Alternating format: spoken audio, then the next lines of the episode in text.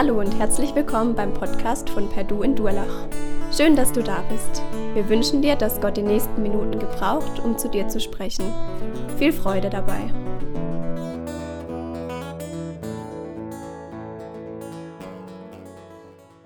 Ja, schönen guten Morgen. Ich möchte anfangen mit einer Frage. Ich habe gehört, es ist gut, wenn man die Leute am Anfang fragt, so ein bisschen abholt. Also gerade in der Jungschar macht das voll Sinn. Frage an euch. Wer von euch geht denn gern arbeiten? Sagt, hey, ich habe richtig Bock drauf. Okay, es sind ziemlich viele. Noch eine Frage an euch. Wenn ihr morgen die Wahl hättet, zu Hause zu bleiben und auszuschlafen, nicht arbeiten zu müssen, wer würde das vorziehen?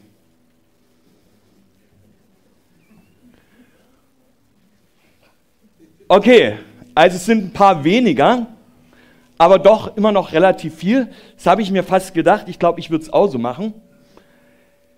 Ja, die Frage ist, irgendwie, wir arbeiten gern, mehr oder weniger vielleicht, machen das, was wir machen halt, weil es irgendwie vielleicht dazugehört, weil ja, weil man irgendwas machen muss, ja.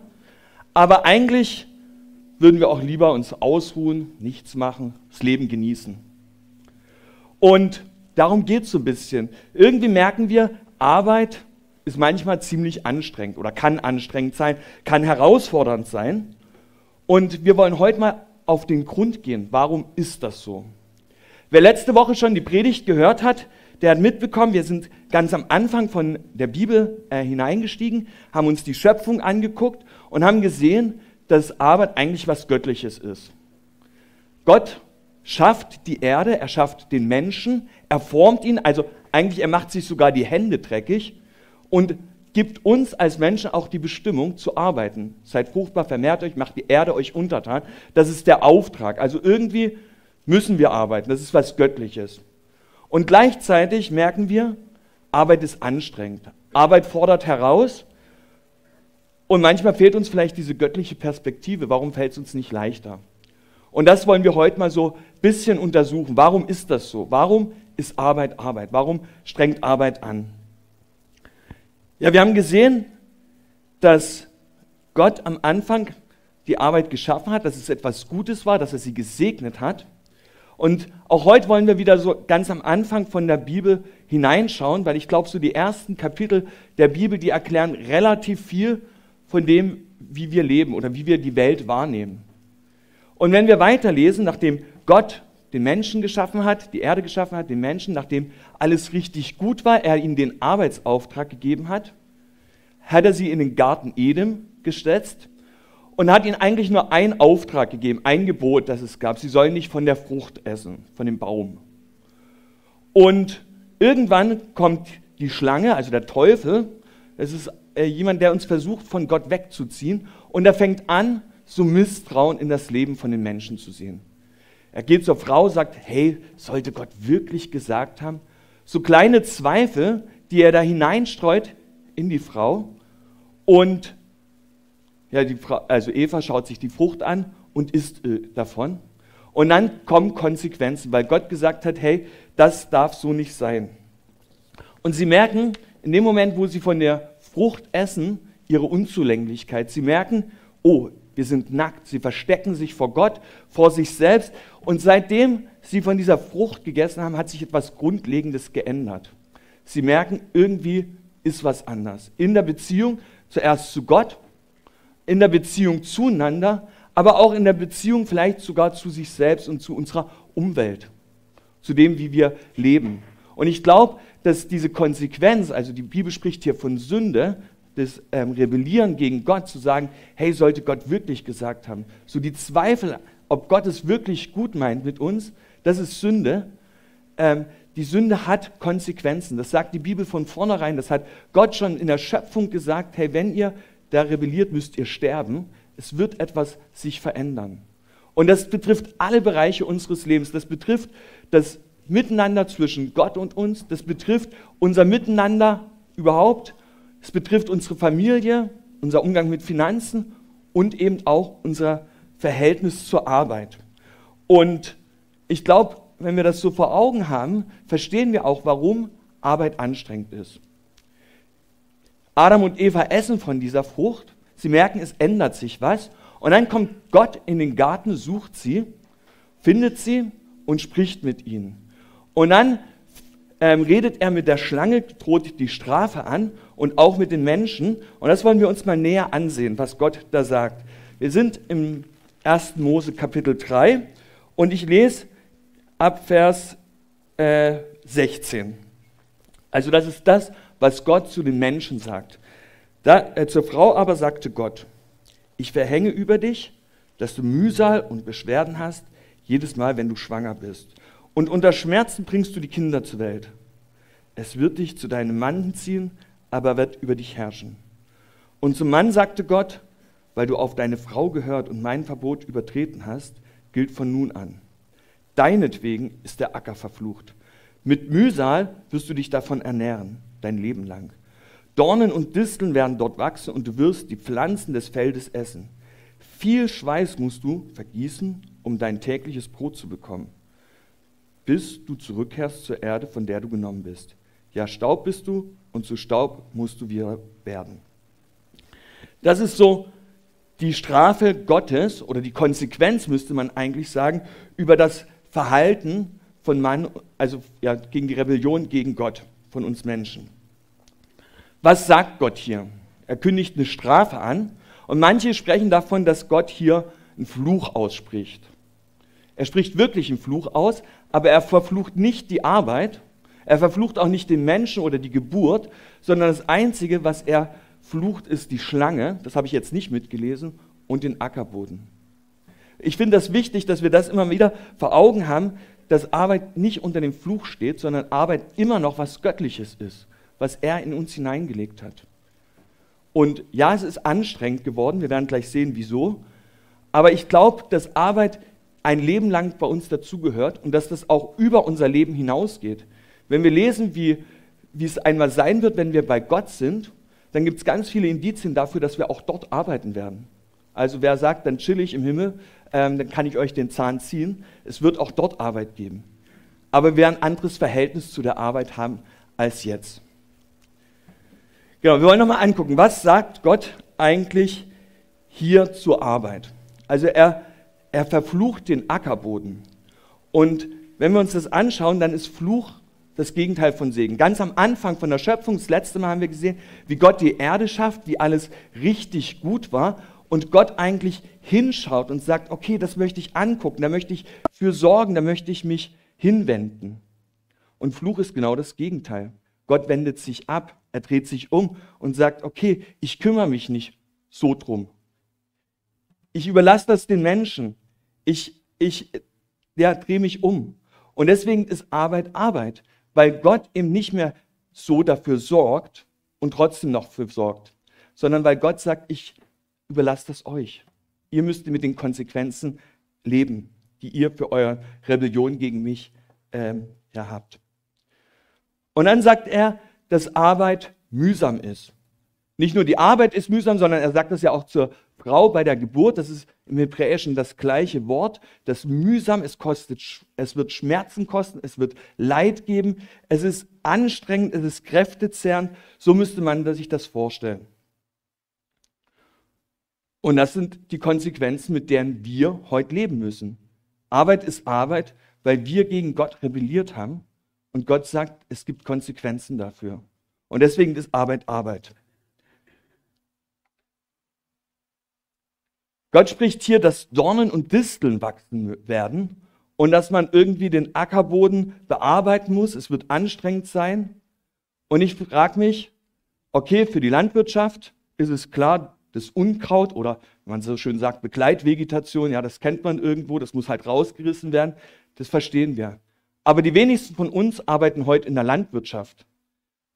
Haben wir keine Dornen und Disteln mehr? Ist dann unsere Arbeit einfach? Ich glaube, die meisten würden sagen, nee, ist trotzdem anstrengend. Und ich habe mich gefragt, was sind denn heute so unsere Dornen und Disteln? Was sind die Sachen, die uns einfach so Mühe machen?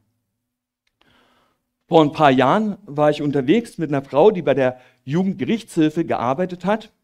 Ähm, also das äh, Jugendgerichtshilfe, die kümmern sich um straffällig gewordene Jugendliche, die geklaut haben, die mit Drogen in Berührung kamen, ähm, ja, Schlägerei oder irgend sowas.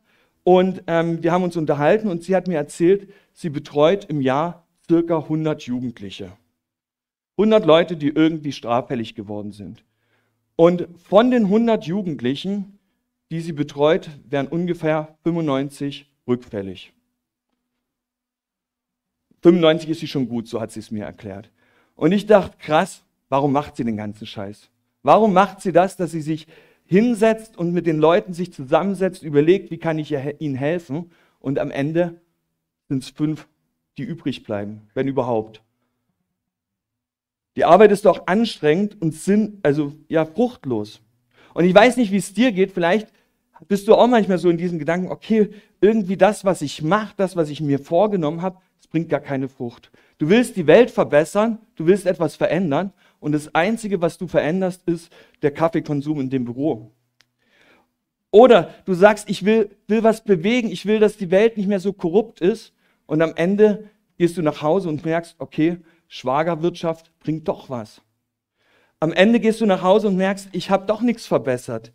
Oder du bist ins Gesundheitswesen gegangen, vielleicht mit der Motivation, ich will Leben retten. Und dann am Abend war zweimal das Beerdigungsinstitut da und du hast gemerkt, mir sind doch Grenzen gesetzt. Irgendwie scheint doch die Arbeit fruchtlos zu sein. Oder es gibt so viele andere Beispiele. In der Schule, du, du gibst dir Mühe als Lehrer, irgendwas den Kindern beizubringen und dann merkst du, die Hälfte der Klasse fliegt bei den Prüfungen durch. Doch sinnlos, fruchtlos. Oder du hast ein technisches Problem, denkst, okay, heute kann ich es abschließen und dann merkst du, nee, es geht immer weiter, es sind immer mehr Schwierigkeiten und mein Projekt wird nicht abgeschlossen. Ich werde in eine Verzögerung kommen. Mein Chef hat andere Vorstellungen als ich. Oder, oder, oder. Ich glaube, da findet jeder so Beispiele, wo er merkt, hey, irgendwie scheint es fruchtlos zu sein.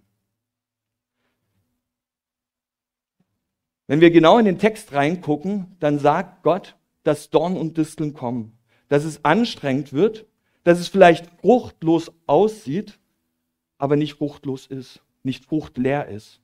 Er sagt, vom Acker wirst du essen. Das heißt, es wird eine Frucht kommen. Es wird etwas da sein, womit wir versorgt sind. Aber es ist vielleicht nicht das, was wir uns unbedingt vorgestellt haben. Es ist nicht das, wo wir losgezogen sind, gesagt haben, dafür machen wir das. Und ich glaube, dass das wichtig ist, immer wieder zu sehen, okay, unsere Arbeit ist nicht fruchtleer. Ist nicht sinnlos, wir können alles aufgeben, sondern es kostet Mühe. Es sind die fünf Jugendlichen im Jahr, die, denen geholfen wird. Es sind doch ein paar Patienten, die am Ende des Tages entlassen werden.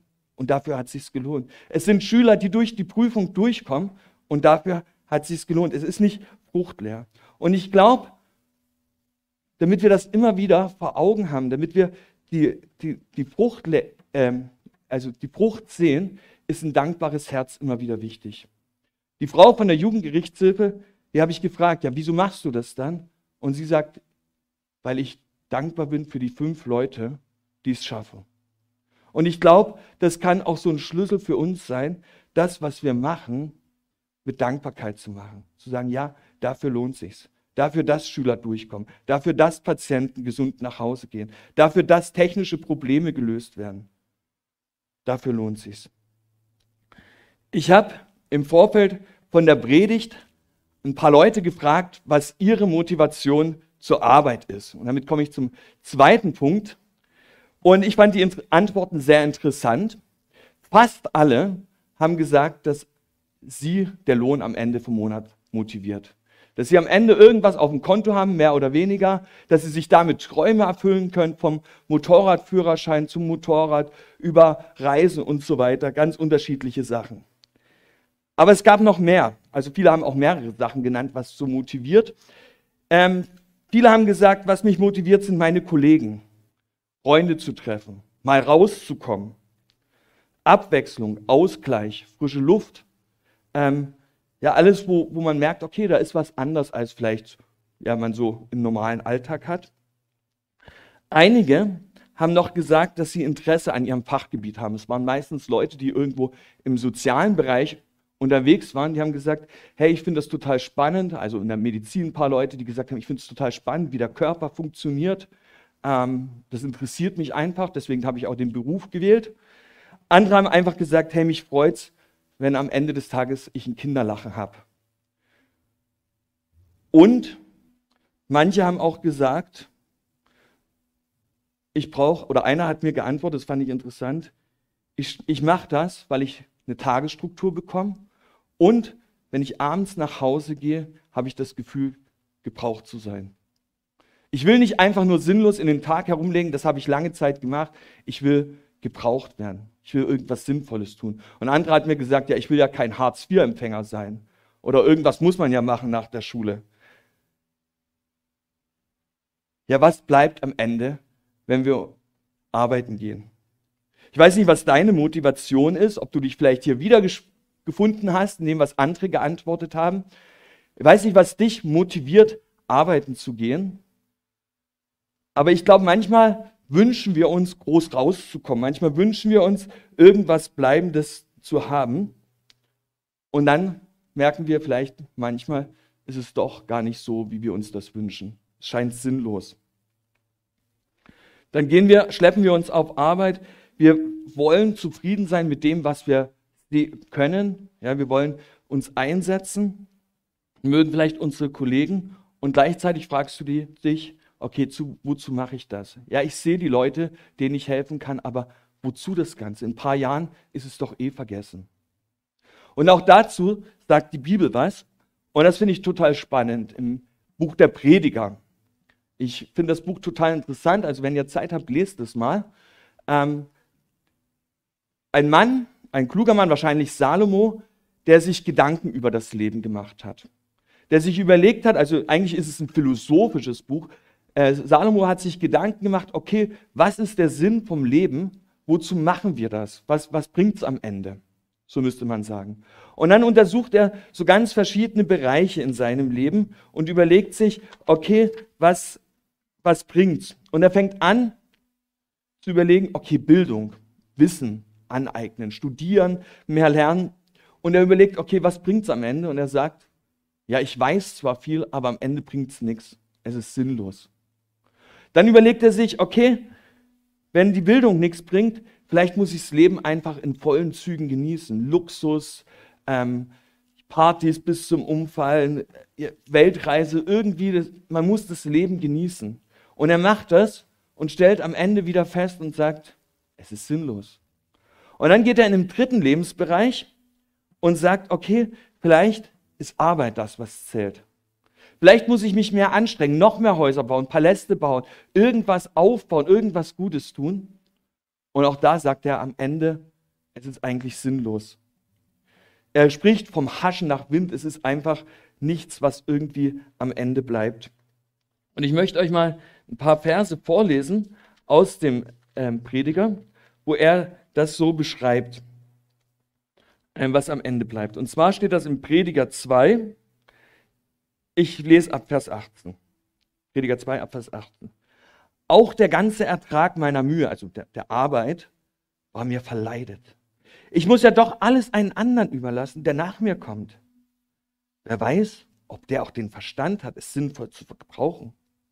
Trotzdem wird er über alles verfügen, was ich mir mit solcher Anstrengung durch mein großes Wissen erworben habe. Auch das ist vergebliche Mühe. Da müht sich jemand ab mit Klugheit und Geschick und erreicht etwas, aber dann muss er es einen anderen vererben, der keinen Finger dafür krumm gemacht hat. Auch das ist vergeblich und ein großes Übel. Was hat der Mensch am Ende von all seiner Anstrengung? Das ist die Frage, die der Prediger am Ende schreibt. Was bleibt am Ende? Wozu mache ich das Ganze? Und ich weiß nicht, ob es dir manchmal auch so geht, dass du sagst, okay, ja, ich weiß, Arbeit ist anstrengend, es bringt nicht die Frucht, die ich mir wünsche, aber eigentlich wozu das Ganze? Was bleibt am Ende? Und ich finde das spannend ähm, zu überlegen, okay, was bleibt? Ein äh, Freund von mir, der hat eine Zeit lang bei einem Zulieferer von VW gearbeitet und seine Aufgabe war, äh, den Grill vom VW herzustellen, zusammenzuschrauben. War gar nicht viel. Er hat am Fließband gearbeitet, im Dreischichtsystem. Am Ende hat er keine Ahnung, wie viele Grills da zusammengeschraubt. Und er sagte mir, weißt du, ich mache immer das Gleiche. Ich sehe nie einen VW am Ende vor der Halle stehen. Ich weiß, wie die aussehen, ja. Aber das, was ich mache, ich sehe gar nicht mehr das große Ganze. Ich mache einfach nur etwas Kleines. Wozu? Oder ein Kollege von mir, ein früherer Kollege von mir, den haben wir uns auch unterhalten und ich habe ihn dann gefragt, ja, was ist so deine Motivation zum Leben? Wieso lebst du? Und dann sagt er, ich lebe für eine bessere Welt. Und jetzt, wenn wir die Welt so angucken, ist sie wirklich besser geworden in den letzten Jahren? Also irgendwie ist die Frage, ist es wirklich das, was, was es bringt? Und genau das ist da, wo der Prediger auch eingeht und sagt, hey, wozu machen wir das Ganze? Aber im Prediger gibt es einen großen Unterschied. Er sagt immer, er spricht immer, es gibt nichts unter der Sonne. Es ist alles ein Haschen nach Wind. Und damit schaut er einfach nur wirklich in diese Perspektive, in der wir hier auf der Erde leben. Er schaut gar nicht auf das große Ganze. Und dann am Ende von dem Buch oder zwischendrin immer mal wieder macht er sozusagen, ähm, hebt er diesen Blick und schaut über den Horizont und sagt, hey, wenn das alles ist, dann ist es vergeblich. Wenn Arbeit alles ist, wenn ich mich abmühe, wenn ich irgendwas erreichen will, dann ist es vergeblich. Aber in dem Moment, wo ich Gott mit hineinnehme, dann wird es nicht mehr vergeblich. Einer, den ich gefragt habe, was seine Motivation ist zum Arbeiten, der hat geschrieben, weil manche Tage laufen nicht so, wie ich es mir vorstelle. Und dann bin ich frustriert und dann erinnere ich mich dran, eigentlich mache ich es ja gar nicht für mich sondern ich mache es, um Gott groß zu machen. Und ich glaube, er hat so ein ganzes Stück verstanden, was es eigentlich geht. Dass es nicht nur geht, irgendwas erreicht zu haben, irgendwie am Ende eine bessere Welt da zu haben, sondern dass es um Gott geht, dass Gott groß gemacht wird. Und ich glaube, das ist die Herausforderung für uns, wenn wir merken, Arbeit ist anstrengend, Arbeit ist vielleicht fruchtlos oder bringt nicht die Früchte, die wir uns wünschen, wo wir manchmal vielleicht auch nach dem Sinn unserer Arbeit fragen, dass wir sagen, okay, ich möchte das, wo Gott mich befähigt hat, und davon bin ich überzeugt, dass Gott jedem eine Gabe gegeben hat, das möchte ich einsetzen. Und das möchte ich nicht nur einsetzen, damit ich groß rauskomme, sondern ich möchte es einsetzen, um der Welt zu dienen um anderen Menschen zu dienen. Und ich meine, wir sind schnell dabei, in bestimmten Berufen zu sagen, das ist klar, dass das funktioniert. Also denken wir wieder an die Jugendgerechtshilfe. Sie setzt es ein, um Jugendlichen zu dienen. Da sind wir schnell dabei. Aber ich glaube, in jedem Beruf, egal ob es Handwerk ist, Industrie ist, ob es mit Menschen zu tun hat oder nicht, können wir uns Gedanken machen. Okay, wie kann ich hier dienen, anderen dienen? Wie kann ich hier dafür sorgen, dass in meinem Beruf die Welt ein Stück besser wird? Was kann ich dafür beitragen? Was kann ich dazu beitragen, dass ich dort, wo ich stehe, etwas neu gestalte. Und es ist vielleicht gar nicht immer einfach zu beantworten und es gibt auch keine pauschale Lösung. Das kann äh, immer wieder anders aussehen. Aber ich glaube, diese Frage ist wichtig zu überlegen, okay, wo kann ich mich mit einbringen? Und das Dritte, wo kann ich auch meinen Beruf dienen? Wo kann ich in meinem Beruf exzellent werden? Wo kann ich heraus tragen, nicht um am Ende einen Schrank zu bauen oder ein Haus zu bauen oder ein Kind zu pflegen im Kindergarten oder sonst was, sondern wo kann ich dienen, damit der andere einfach merkt, boah, hier ist was anders.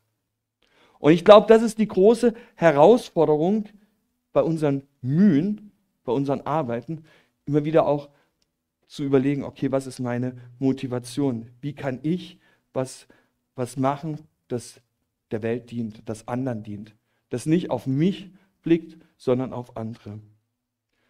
Und der Prediger sagt am Ende auch, wir dürfen das Leben genießen. Also ich glaube, das gehört auch dazu, nicht nur zu sagen, okay, wir müssen irgendwas arbeiten, wir müssen was erreichen, sondern ich glaube auch, das Genießen gehört dazu. Und wir hatten das letzte Mal schon, dass Gott am siebten Tag geruht hat. Ja, dass der Sabbat ja irgendwie so ein Tag ist, wo wir genießen dürfen, auch das, was wir erreicht haben. Das heißt nicht, wir müssen alle nur arbeiten und dann am Ende äh, gucken, dass wir halt noch mehr erreicht haben, sondern wir dürfen das, was wir geschafft haben, auch genießen.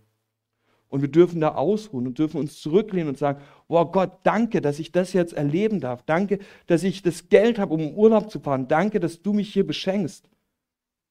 Das darf unsere Motivation sein.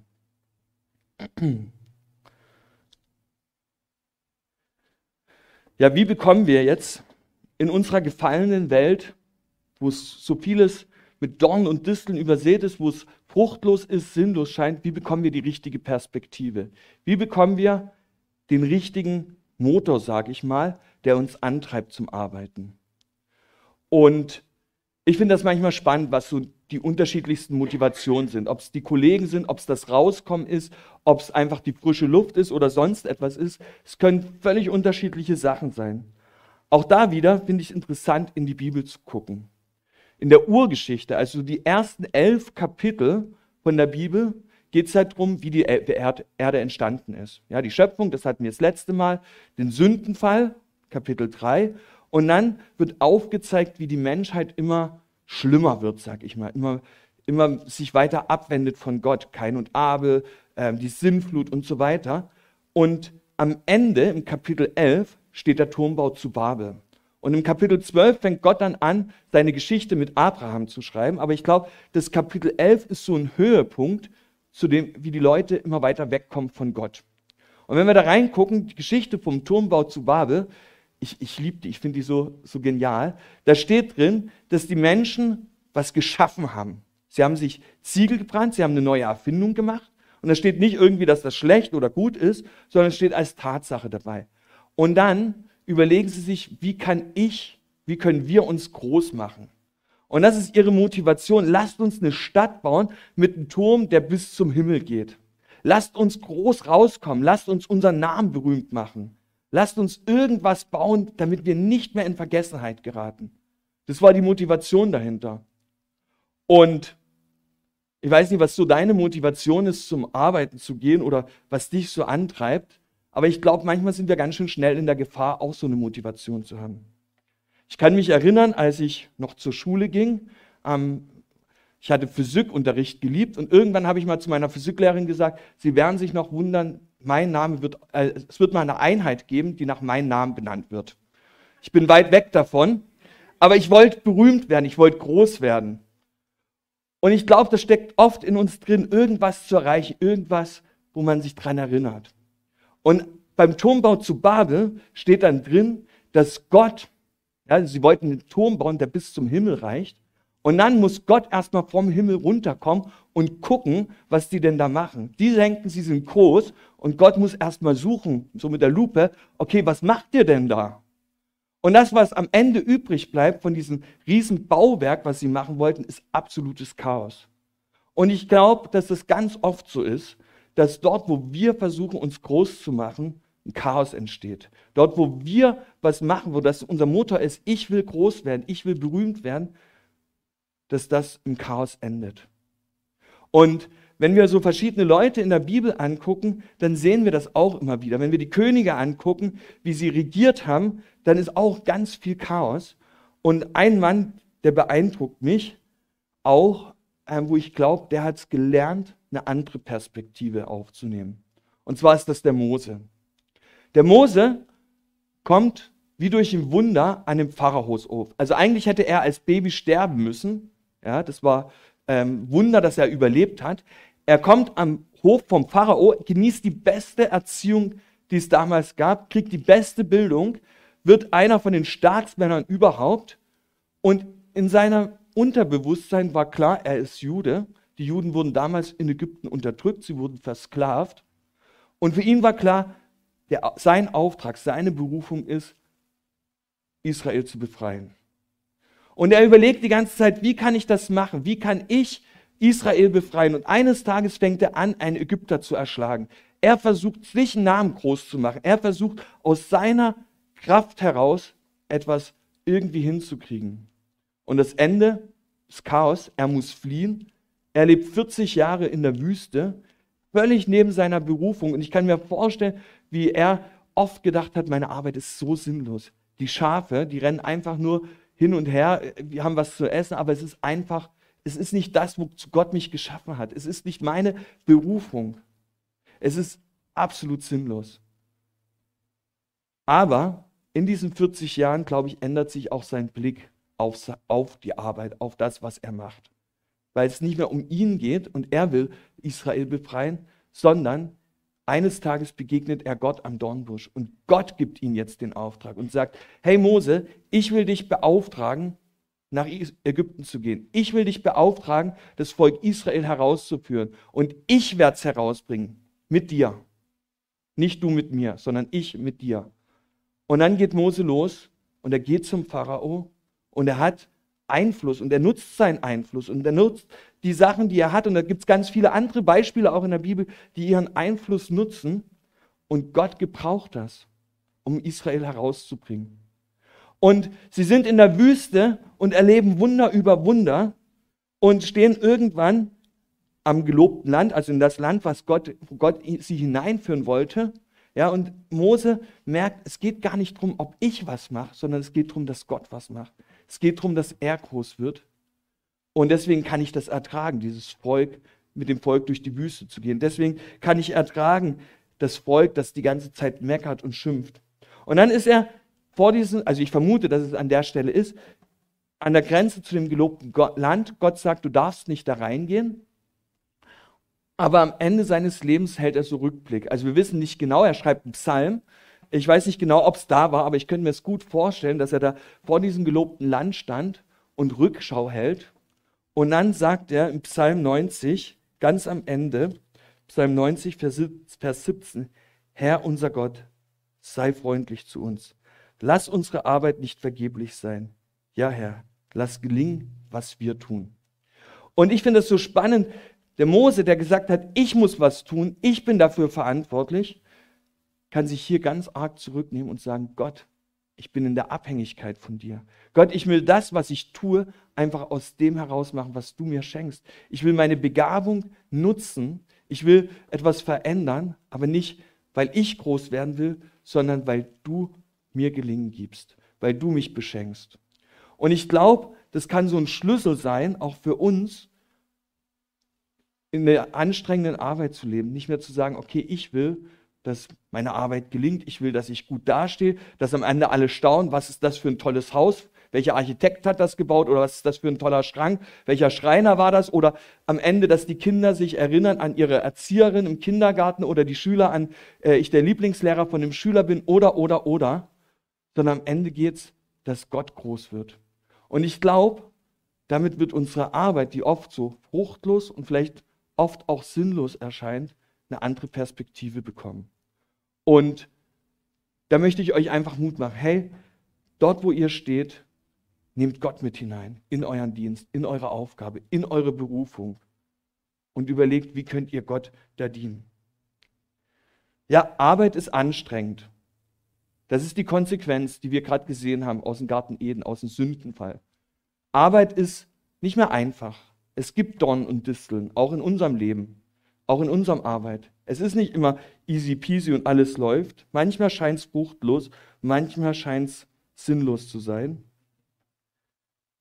Aber wir dürfen Gott damit hineinnehmen und dürfen überlegen, okay, wo kann ich meinen Beitrag dazu leisten, dass Gott groß gemacht wird? Wenn es gut läuft, wie kann ich Gott groß machen? Und an den Tagen auch, wo ich eher frustriert bin, wie kann ich Gott da groß machen? In meinem Beruf, in meinen Aufgaben, in meinem Umfeld. Ich möchte beten. Jesus, ich danke dir dafür, dass du uns ja Möglichkeit gegeben hast, überhaupt zu arbeiten, dass du uns Hände gegeben hast, dass wir arbeiten dürfen, Kreativität, dass es ja was Gutes ist, was du da eigentlich gemacht hast. Und du siehst, wie oft wir darunter leiden, wie es, wie es uns herausfordert, wie wir es anstrengend finden und manchmal auch fruchtlos. Aber danke, dass du nicht gesagt hast, es bleibt fruchtleer, sondern dass du gesagt hast, es wird was bringen. Und Jesus, ich bete, dass unsere Motivation nicht irgendwie falsch ist, dass wir uns nicht groß machen, dass wir nicht denken, okay, wir müssen es reißen, sondern dass wir den Blick immer wieder auf dich haben und sagen, wie können wir dich groß machen in dem, was wir tun, dort, wo du uns hingestellt hast. Und ja, bet einfach, dass wir auch manchmal die Fruchtlosigkeit und Sinnlosigkeit unserer Arbeit dadurch ertragen können, weil du am Ende ähm, drüber stehst und du am Ende was draus machen musst. Gib uns immer wieder den richtigen Blick auf das, was wir tun. Amen.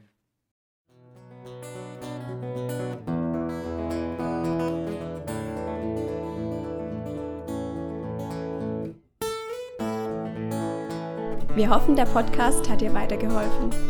Falls du noch Fragen hast, besuche gerne unsere Homepage unter www.per-du.church. Hier findest du alle wichtigen Infos zur Gemeinde und zum Glauben. Tschüss und bis zum nächsten Mal.